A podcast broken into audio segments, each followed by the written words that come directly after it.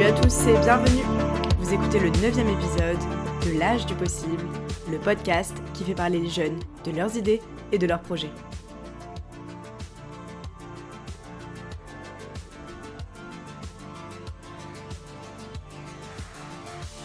Je suis Clara Grouzis et dans cet épisode, j'ai rencontré Marie-Laurence Amburgère, fondatrice du projet One Third, One Third est un projet de recyclage de l'eau de douche qui permet à ses utilisateurs d'économiser jusqu'à 80% de leur consommation en eau.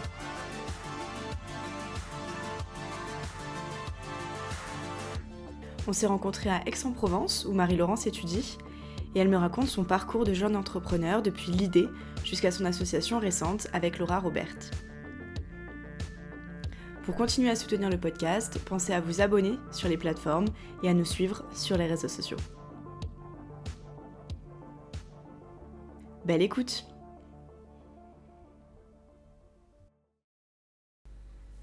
Salut Marie-Laurence Bonjour Clara. Comment est-ce que tu vas? Très bien, merci et toi? Ça va bien, je suis contente d'être avec toi aujourd'hui. Mais moi de même, je partage ce plaisir. Super. Bah alors pour commencer, je vais te demander de te présenter, nous raconter un petit peu d'où tu viens, qui tu es et quel est ton parcours. Ok, du coup je m'appelle Marie-Laurence Saint-Burgère, j'ai 22 ans, je suis étudiante en Master 1 en Affaires internationales à Sciences Po Aix et également porteuse euh, du projet euh, One Third avec euh, Laura Robert qui est mon associée depuis juin dernier. Ok, et donc tu vas nous parler aujourd'hui de, de, ce projet. Exactement. Donc tu es arrivée à, à Sciences Po Ex et à partir de ce moment-là, tu as commencé à participer à divers concours et programmes entrepreneuriaux. Est-ce que tu peux m'expliquer d'où est venue cette envie d'entreprendre? Alors, euh, préalablement à mon entrée à Sciences Po j'ai fait une préparation euh, littéraire. Donc, j'étais en Hippocagne puis euh, en Cagne. Et donc, c'était une formation très, très enrichissante, il hein, n'y a pas de souci, mais c'est vrai que c'était très théorique. Et lorsque je suis arrivée à Sciences Po en deuxième année, c'est vrai que j'avais envie d'avoir ce côté pratique, de me lancer dans quelque chose de beaucoup plus concret parce que deux années à étudier euh, donc les, les lettres et, et, les sciences humaines, c'est vrai que c'est pas c'est pas ce qu'il y a de plus professionnalisant, mais bon, ça apporte énormément de qualité sur d'autres sur d'autres points. Mais c'est vrai qu'en arrivant à Sciences Po, j'avais besoin de, de faire quelque chose qui avait une valeur concrète et euh, j'avais besoin de me sentir également utile.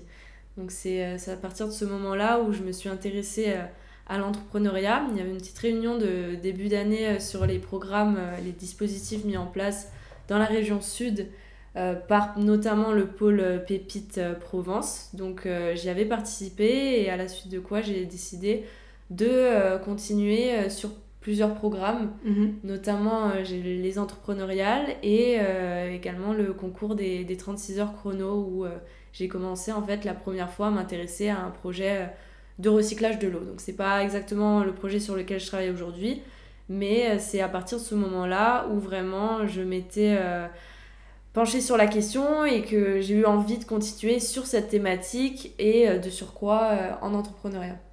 Et du coup, ces concours et ces, et ces programmes, ces dispositifs, en quoi est-ce qu'ils sont un tremplin pour l'entrepreneuriat? Qu'est-ce que tu trouves intéressant dans ces, dans ces programmes? Alors, ces, ces programmes sont, sont, vraiment intéressants puisqu'ils nous sont totalement accessibles, peu importe euh, qui nous sommes, peu importe les compétences qu'on a. Donc euh, c'est vrai que j'avais pas de compétences euh, forcément dans des domaines qui sautent aux yeux quand on pense à l'entrepreneuriat, en tout cas quand j'y ai participé pour la première fois. Et au final, je me suis rendu compte qu'il n'y avait pas de, compétences attendues et que c'était vraiment ouvert à n'importe qui. Donc, euh, c'est des tremplins dans le sens où euh, ils nous permettent de concrétiser véritablement nos idées, peu importe euh, quelles qu'elles soient en fait. Et donc, l'entrepreneuriat, c'est vrai que, et par ces dispositifs, en fait, c'est plein de portes qui s'ouvrent au fur et à mesure. Donc, j'ai commencé par, par Pépite, j'ai commencé par les Entrep, j'ai commencé par des petits concours en fait qui m'ont ouvert plein de portes. Et en fait, au fur et à mesure qu'on avance, c'est toujours plus enrichissant, c'est toujours plus des, des, portes et des opportunités qui, qui s'ouvrent et qui s'offrent à nous. C'est un petit peu cet enclenchement-là qui est vraiment intéressant euh, dans l'entrepreneuriat, de surcroît quand on est jeune, parce que euh, on se sent pas forcément concerné par euh, ce domaine d'études, parce que c'est rare d'avoir une formation qui est dédiée exclusivement à l'entrepreneuriat, ou en tout cas dans les premières années, parce qu'on n'est pas entrepreneur, je dirais. On se dit pas sorti de la terminale, tiens, voilà, je dirais, on le devient. On ne se dit pas forcément à la sortie de la terminale, je veux être entrepreneur. C'est vrai que c'est plus une conséquence. Mhm. Et je pense que c'est pas du tout antithétique avec des études qui, qui ont rien à voir. En fait, toutes les études qu'on fait sont, sont tout à fait conciliables avec un projet entrepreneurial puisque justement nos compétences sont vraiment diverses et peuvent apporter un certain éclairage sur, euh, sur certaines thématiques ou certains projets. En fait, euh, chaque projet peut naître de n'importe quelle euh, formation là. Et donc ces projets, ces, ces, dispositifs d'accompagnement en fait sont, sont, vraiment intéressants parce qu'ils permettent à n'importe quel étudiant, peu importe d'où il vient, de, de s'ouvrir à ce monde-là qui est un petit peu hermétique hein, de mhm. base. qui peut faire peur aussi. Oui, qui peut faire peur totalement. je veux dire, à moins qu'on ait des, des parents entrepreneurs, c'est vrai que bon, on entend voilà, les GAFAM, etc. Mais autrement, on a, peu d'idées de ce qu'est euh, l'entrepreneuriat. Il y a, souvent, il y a un grand écart, j'ai l'impression, entre euh, soit les, les, grands groupes, les, les, voilà, les GAFAM, je dirais, entre le petit euh, entrepreneur PME, etc. Mhm. Mais on se projette mal, peut-être, dans l'univers de la start-up, quoique de de plus en plus, je dirais, grâce justement à, l'effort qui est fait notamment bah, par Pépite et encore une fois, et, plein d'autres dispositifs d'accompagnement, aussi tout ce qui est associatif. voilà, il y a plein d'opportunités qui existent qu'on ne connaît pas forcément. C'est pour ça qu'il faut se renseigner sur ce qui, ce qui se fait et euh, ne pas hésiter à se faire aider. Et euh, par la suite, en fait, tout s'enchaîne. Et si notre projet, euh, si on croit en notre projet, il y a, y a, plein de possibilités de, de, le développer à moindre frais. Je dirais sans forcément voilà, donner de, de son propre portefeuille. Il y a plein d'aides qui existent, qu'on ne connaît pas encore une fois forcément, mais qui sont qui sont vraiment des tremplins pour arriver à ce qu'on souhaite faire. Donc c'est ce que tu as fait. Donc euh, tu le disais, tu as participé notamment aux, 36 heures chrono de la création d'entreprise. Et c'est là où tu as rencontré deux étudiants des mines avec qui tu, euh, tu, as imaginé un premier projet qui va ensuite évoluer et devenir le projet que tu portes aujourd'hui qui est One Third. Est-ce que tu peux nous expliquer sur quel constat ce projet se fonde? Ok, donc euh, c'est vrai que je me suis toujours intéressée euh, à, nos ressources naturelles, au manque de ressources naturelles. De plus en plus, c'est un petit peu aussi des thématiques de notre temps, je dirais. Mais le constat est que, bon, en Europe ou ailleurs, en fait, il y a une crise qui est, ben, pour le coup, invisible en Europe, mais qui concerne en fait l'humanité entière, celle de l'eau, puisque on manque aujourd'hui énormément d'eau, mais on ne s'en rend pas forcément compte et encore une fois, je m'en suis euh, d'autant plus rendu compte cet été. Hein, je suis rentrée chez, chez, ma famille en Corse et, et j'ai ouvert mon robinet, il n'y avait pas d'eau qui coulait. Donc euh, c'était c'était en France et c'était assez euh, c'était perturbant que ça arrive voilà dans chez moi quoi. Donc pas mhm. pas à l'étranger, pas en Afrique, pas pas ailleurs mais vraiment en France. Donc c'est une thématique qui, qui touche vraiment euh, l'humanité entière euh, et qui, euh, qui est aussi la problématique de demain. Les, le manque d'eau, ce sera vraiment problématique à laquelle on devra faire face et qu'en fait on, on, devrait déjà le faire. Enfin, s'intéresser plus largement. On recycle plein de, plein de choses aujourd'hui, le carton, le verre, etc. Mais on recycle pas l'eau et pourtant je pense que c'est un, c'est quelque chose qui, qui, est essentiel ou qui devra prochainement l'être. Ok. Du coup, c'est quoi One Third? Du coup, One Third, donc c'est un, un, projet de, de, recyclage de l'eau. Jusqu'à là, euh, je pense que tu avais suivi. Donc c'est un projet cohérent, c'est ça, un projet de recyclage euh, de l'eau euh, de douche en circuit fermé. C'est-à-dire que donc tout, tout l'ingénierie du projet réside dans une, la création d'une mini station d'épuration de l'eau en temps réel. Donc Concrètement, on prend une douche et plutôt que d'utiliser 60 euh, litres de douche, euh, les 60 litres de douche habituels, en fait, euh, One Third permet de prélever donc 5 litres et ces mêmes 5 litres en fait vont tourner en circuit fermé sur le système. C'est-à-dire que on prend notre douche, mais ce sont les mêmes 5 litres qui irriguent donc le système en circuit fermé.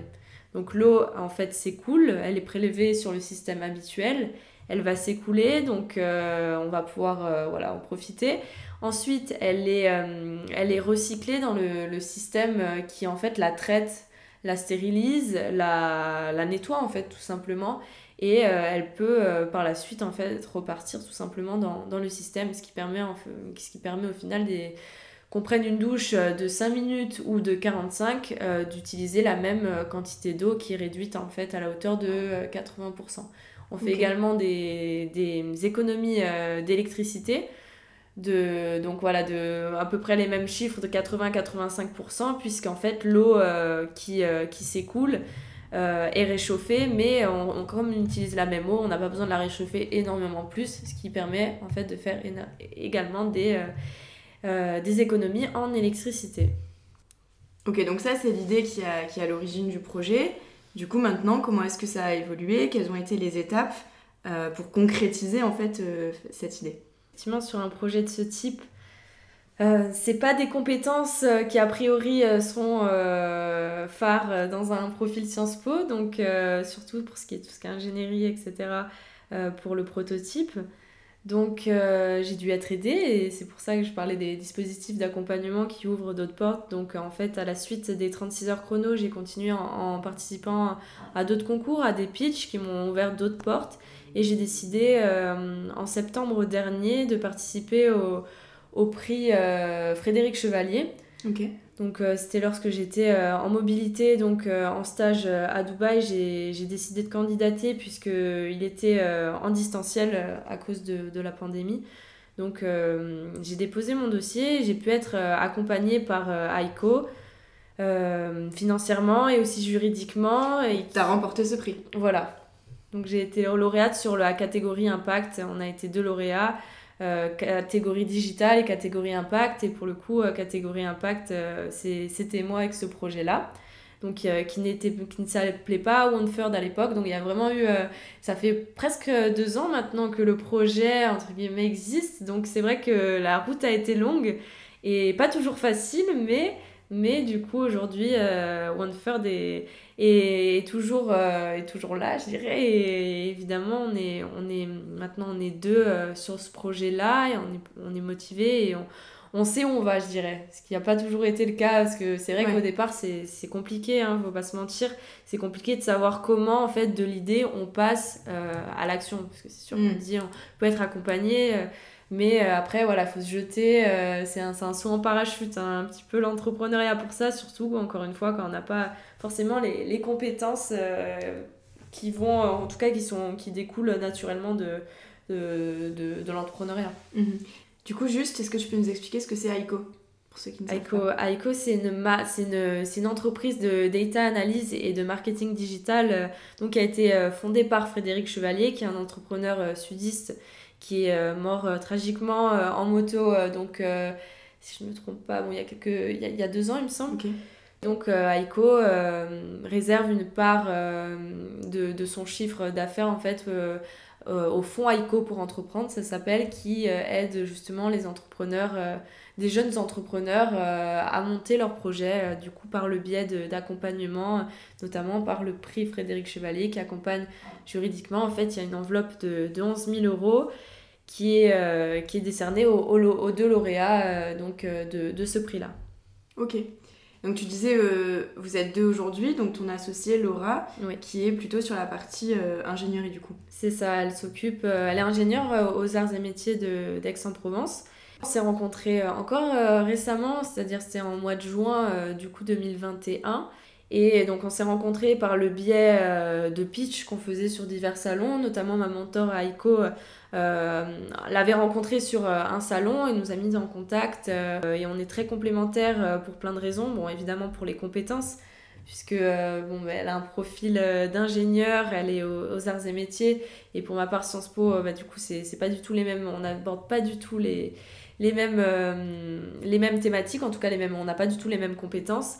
Et même humainement, je dirais, on est très complémentaires. elle est, je dirais, très pragmatique, très terre à terre. Et euh, Toi, tu rêves un peu plus. et voilà, je suis un peu plus rêveuse, je dirais, voilà, donc humanitaire, etc. Et elle me ramène toujours aussi euh, euh, les pieds sur terre quand, quand je, quand je m'envole. Mais d'un autre côté, je pense que ça lui fait du bien aussi d'avoir quelqu'un qui, qui, voit, qui voit les choses, on va, dire, en grand. Donc, donc voilà, on est, on est vraiment complémentaires humainement aussi. Je pense que c'était important qu'on s'entende bien. Mhm. Donc c'est vrai qu'au départ, même si sur le papier, on on avait euh, toutes les raisons de s'associer. On a quand même attendu d'un minimum se connaître parce qu'on savait qu'on allait quand même passer du temps ensemble et que travailler à deux sur un, projet un petit peu enfin, d'envergure ou en tout cas qui a, qui a de l'ambition, c'est du temps, c'est de la patience, c'est des problèmes et c'est aussi des bons moments. Mais du coup, on voulait s'assurer que, que ça se passerait bien. Donc, euh, ça a été le cas et euh, on s'entend très très bien euh, pour, pour les raisons que j'ai évoquées. Et on a plein de projets. Là, d'ailleurs, on, va repartir ensemble dans 10 jours à l'exposition universelle du coup à Dubaï. On en profitera pour rencontrer des acteurs clés du recyclage de l'eau, puisque les, les, pavillons, enfin en tout cas l'expo de Dubaï, peut-être paradoxalement, mais elle se veut l'une des plus sustainable des plus euh, écologiques possibles. Donc il y a, y a, notamment plein de systèmes de recyclage de l'eau qui seront euh, présentés. On va essayer aussi de rencontrer euh, des acteurs clés de, de, de l'eau et de l'électricité du coup à Dubaï. Donc ça va être aussi l'occasion d'apprendre encore à se connaître, de travailler ensemble et de faire évidemment avancer le projet. Et tu, me disais tout à l'heure en off que ta rencontre avec Laura, elle, elle t'avait un petit peu aussi fait changer de vision sur le projet. Est-ce que tu peux revenir là-dessus? Euh, Je m'orientais plus vers un projet un petit peu humanitaire puisque j'avais une enveloppe donc euh, décernée par le prix AICO qui euh, me permettait difficilement de me projeter dans quelque chose de commercialisable en France, notamment à cause des normes sanitaires qui sont assez strictes. Et donc, seul sur le projet, c'est vrai que je ne me voyais pas me lancer sur le marché français. Donc c'est la raison pour laquelle j'avais décidé de m'orienter plus vers, euh, vers quelque chose d'humanitaire ou euh, de l'orienter vers des pays où, où les normes euh, auraient été moins restrictives. Et j'ai rencontré Laura par la suite. C'est vrai que c'était peut-être pas, avec du recul, je me dis que c'était peut-être pas la, la, meilleure idée de, de faire dans ce sens-là, puisque en fait c'était éviter un problème notamment des normes sanitaires, c'était partir en fait du plus simple mm. pour aller vers le plus compliqué. Et en fait, quand j'ai rencontré Laura, on est parti plutôt à l'inverse, de se dire si on arrive à monter quelque chose de fiable et de viable en France, on arrivera à, l'exporter, à, en faire ce qu'on veut et euh, évidemment euh, toujours euh, garder en tête cette portée humanitaire. Ok. Du coup, tu nous disais, pour enfin, avec Laura, du coup, je vois un peu plus où est-ce qu'on va. Oui. Donc, c'en est où là en ce moment? Où est-ce que tu vas? Euh, je fais, j'ai, légué, on va dire, la, la partie technique euh, à Laura et je m'occupe de, de, tout, ce qui est, euh, tout ce qui gravite autour. Donc actuellement, on a un prototype papier. Notre objectif, tout simplement, c'est, c'est de le monter. Donc on est en train de démarcher des Fab Labs qui pourraient nous aider justement à, la, à l'avoir en main, en fait, le monter concrètement et euh, donc. Euh, Fab Lab, tu peux peut-être expliquer euh, Fab Lab, c'est une, c'est une fabrication, donc d'un laboratoire de, de fabrication de, de, de, prototypage, etc. Donc il y a des imprimantes 3D, il y, a des, il y a des outils, on va dire, de technique, voilà, de tout ce qui est pour monter en fait un, un produit, un, projet. Alors c'est pas du tout du digital pour le coup, nous, mais c'est, c'est, c'est un projet qui nécessite des matériaux, mhm. qui nécessite aussi tout ce qui est en analyse en eau justement on aimerait euh, être euh, en relation spécialisée pardon les, les Fab Labs euh, parfois. Donc nous on aimerait quand même être dans une Fab Lab qui est, qui est plutôt orientée tout ce qui est vert en tout cas mhm. green puisqu'on s'intéresse au recyclage. Donc voilà c'est on a fait plusieurs devis. On est en train de voir ce qui serait le, le plus judicieux pour nous pour monter ce projet là du papier donc au concret au réel pour, qu'on, pour puisse en fait euh, tester notre système de, de filtration. Parce que là, c'est ça l'enjeu, euh, monter une douche, c'est... On va, je vais pas dire que c'est facile, mais en tout cas, voilà, ça, ça se fait dans un Fab Lab assez facilement puisque c'est, dédié à cela. Mais après, voilà, nous, ce qui nous intéresse aujourd'hui prioritairement et surtout au vu des normes sanitaires françaises, c'est de tester euh, ce système de filtration. Donc, on on a évidemment euh, de, grandes recherches euh, papier, on a, on a fait pas mal de, simulations, etc. Euh, avec des ingénieurs, avec des spécialistes. On a rencontré des, oui, voilà, des, beaucoup de, spécialistes dans, de ces domaines-là. Mhm. Mais on, on aimerait, il faut en fait qu'on teste concrètement la, possibilité du, de technique du produit, quoi. C'est-à-dire de, tester le système avec de l'eau, tout simplement. Et du coup, euh, c'est quoi l'idée à terme? C'est de commercialiser le produit euh, à des particuliers ou euh? Du coup, notre cible première, ce serait tout ce qui est complexe collectif. Donc on s'adresserait, je pense, en priorité au marché des campings, puisque c'est un marché assez dynamique en France. Ça nous permettrait aussi de standardiser euh, euh, nos, nos, douches, puisque euh, si on s'adresse directement au marché des particuliers, donc on l'exclut pas, mais ce sera pas notre premier angle mhm. d'attaque. On veut y aller crescendo, on peut pas attaquer tous les, tous les... Sur tous les fronts. C'est ça, sur tous les fronts à la fois. Donc l'idéal, ce serait vraiment de, de commencer par, par les campings pour des raisons évidentes qui sont ben, déjà la standardisation, euh, puisqu'on n'a pas cette problématique de dire du client qui dirait bon, moi je veux telle douche, je veux mm. ça, je veux ça, comme ça, comme ça. Donc euh, là, ce serait standardisé. On pourrait même euh, peut-être penser à un, dispositif qui nous permettrait de, de regrouper plusieurs systèmes de douche à la fois. Donc voilà, le marché des campings est, vraiment dynamique en France. il y a énormément de, de, de potentialités et même au niveau du client, euh, c'est super intéressant pour euh, justement l'économie que, que, ça pourrait susciter. Ok. Juste un petit point du coup sur le nom. Euh, parce que tu l'as dit toi-même, donc ça a évolué. Ça s'appelait au début EcoSave, aujourd'hui c'est One Third. Alors pourquoi déjà ça a évolué? Et pourquoi ce, ce, ce choix du, du, nom?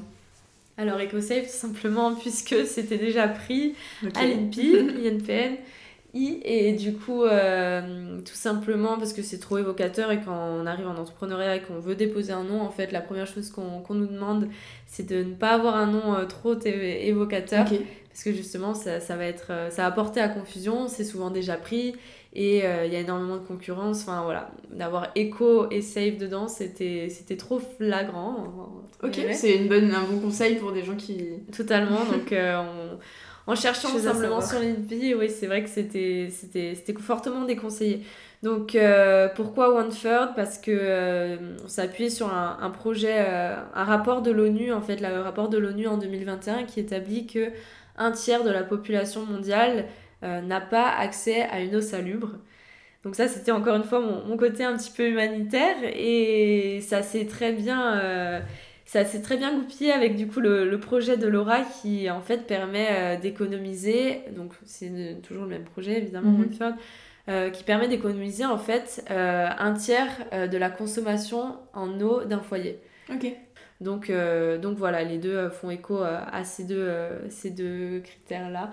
Et, et, donc on a déposé le nom cette fois sans embûche puisque c'est beaucoup moins c'est beaucoup moins évocateur et super Ok. Euh, bah, du coup, une petite question que je pose à tous mes invités. Donc, tu fais euh, de l'entrepreneuriat vert. Est-ce que, comment est-ce que, euh, avec, avec ce projet, tu construis le monde de demain? Comment est-ce que tu qualifierais l'impact de One Third Alors, l'impact, évidemment, il est, il est écologique pour les raisons que, que j'ai évoquées également en, termes de, de, tout ce qui va être manque d'eau dans le futur ou qui est en fait déjà le cas. Donc évidemment, L'eau, je trouve que c'est un, un, problème qui est peu traité. On entend peu parler, on entend plein de problèmes écologiques, mais c'est vrai que celui-ci, il est, il est encore assez invisible. Donc, euh, c'est toujours très motivant de se dire que ben, notre projet, il a du sens et que mhm. c'est pas seulement voilà, pour monter euh, une entreprise ou c'est pas seulement pour faire de l'entrepreneuriat. C'est un projet qui, qui se veut euh, vert, qui se veut aussi euh, aider euh, les populations, qui, enfin, le manque d'eau qui sera, qui sera prégnant et c'est un projet qui pourra se décliner euh, s'il fonctionne en France à, plein de pays où là pour le coup il y a, y a, des problèmes, des, des problématiques de stress hydrique qui sont, qui sont vraiment importantes et qui sont urgentes on va dire. Mhm. Donc je trouve ça intéressant de, de se pencher sur ce, cette problématique là et d'autant plus en étant jeune, en étant des femmes, on est deux femmes dans, dans le monde de l'entrepreneuriat. Donc c'est toujours, euh, c'est toujours euh, un beau message, on va dire, de, de se lancer euh, dans, dans, cette, dans cette aventure. Le monde de demain, il est vert et il est féminin. voilà, en, partie. et du coup, toi, à titre personnel, qu'est-ce que ça t'apporte ce projet? Alors, vraiment beaucoup de choses, évidemment dès le départ, ça a été euh, des compétences, euh, des compétences euh, techniques, des compétences pratiques, vraiment tout ce qui est... en fait, c'est le, le, monde réel, en fait.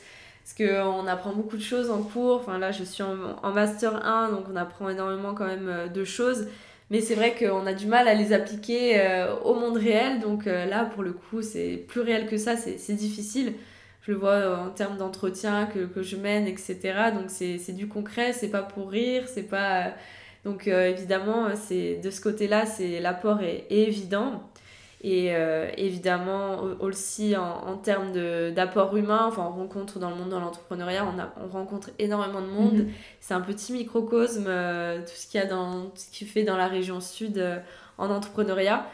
Donc c'est toujours humainement intéressant, c'est toujours une, en termes pratiques intéressant et, et au-delà de ça, oui, voilà, ce, ce projet-là, comme on disait avec Laura au, au moment de s'associer, c'était un peu notre bébé, donc on se regardait comme si on allait dire bon, euh, tu en prendras soin, toi aussi. enfin, c'était un, un, petit peu euh, une garde alternée qu'on s'apprêtait à, à, signer, donc c'est notre bébé un petit peu et on, on en prend soin, donc c'est c'est une aventure euh, qui est quand même assez folle et encore une fois c'est du concret, c'est du concret et ça, ça a de l'impact. Donc c'est ce qui est essentiel pour nous et, et ce à, à quoi on voudrait, on voudrait vraiment avoir un impact et un impact euh, positif, évidemment. Évidemment.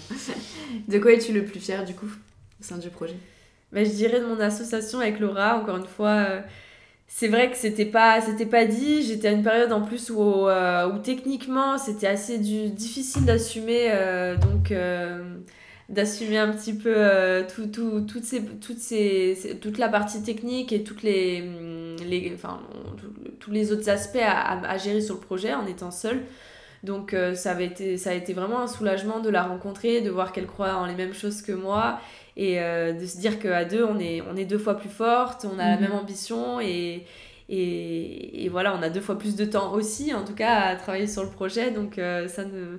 je pense que ça a été un point déterminant dans, dans le projet et qui, qui sera qui sera déterminant aussi par la suite. Donc, euh, donc je pense que oui, c'est ça dont je suis le plus fière euh, actuellement. Mais super. Dernière petite question, quel serait ton conseil à un autre jeune qui voudrait se lancer, euh, par exemple, dans l'entrepreneuriat? Ce serait de ne pas avoir peur de, de se lancer en fait c'est dans le c'est dans ce que tu me dans ma question dans ta question hein. vraiment parce que je pense que c'est le frein principal en fait c'est les, les gens enfin les gens les... à notre âge c'est vrai qu'on se sent pas du tout légitime euh, à se lancer. Et comme dirait Woody Allen, 80% du travail, c'est vraiment de se lancer, de le faire en fait, juste d'essayer. et ça, c'est déjà énorme dans, dans la réussite, c'est déjà, déjà un, grand pas en avant. Il y a plein de dispositifs encore qui existent. Sur le papier, je suis pas du tout destinée à faire l'entrepreneuriat et, pourtant, euh, c'est quelque chose dans lequel je me, dans un domaine dans lequel maintenant je me sens quand même euh, assez à l'aise. Donc euh, vraiment, le seul conseil, c'est de se renseigner sur ce qui existe en termes d'accompagnement et de, de, ne pas hésiter à, aller, à toquer euh, des portes, euh, parce qu'après ça en ouvre d'autres, etc. Donc c'est de se lancer et ne pas avoir peur de le faire. Super. En tout cas, n'hésitez pas à suivre OneFirst sur les réseaux, il y aura plein de il y aura plein d'actualités et ça ira euh, de plus en plus euh, vers euh, de choses concrètes et de plus en plus, de plus, en plus belles, je dirais. Donc, affaire à suivre. Pour soutenir One Third, du coup, suivre sur les réseaux sociaux. Oui, on a une page Facebook, une page LinkedIn.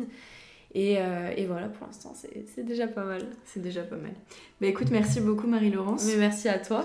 Et puis, bah, je te souhaite bonne continuation et puis en espérant que le projet évolue dans le sens que tu souhaites.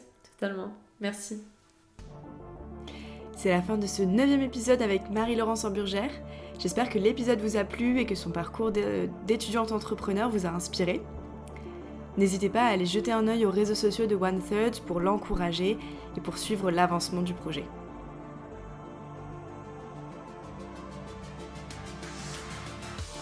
Et comme d'habitude, pour soutenir le podcast, pensez à vous abonner sur les plateformes, sur Deezer, sur Spotify, sur Apple Podcast, sur Google Podcast et encore sur YouTube. Ça ne vous prend qu'un petit clic et c'est super important pour nous. Pensez aussi à nous suivre sur les réseaux sociaux. Et j'en profite pour faire une petite dédicace à Jeanne Lemarié et à Clémence Reynaud qui ont remplacé Pauline Gallego à la communication du podcast. Donc voilà, je les remercie toutes les deux. Et puis nous, eh bien, on se retrouve dans 15 jours pour un dixième épisode un peu spécial.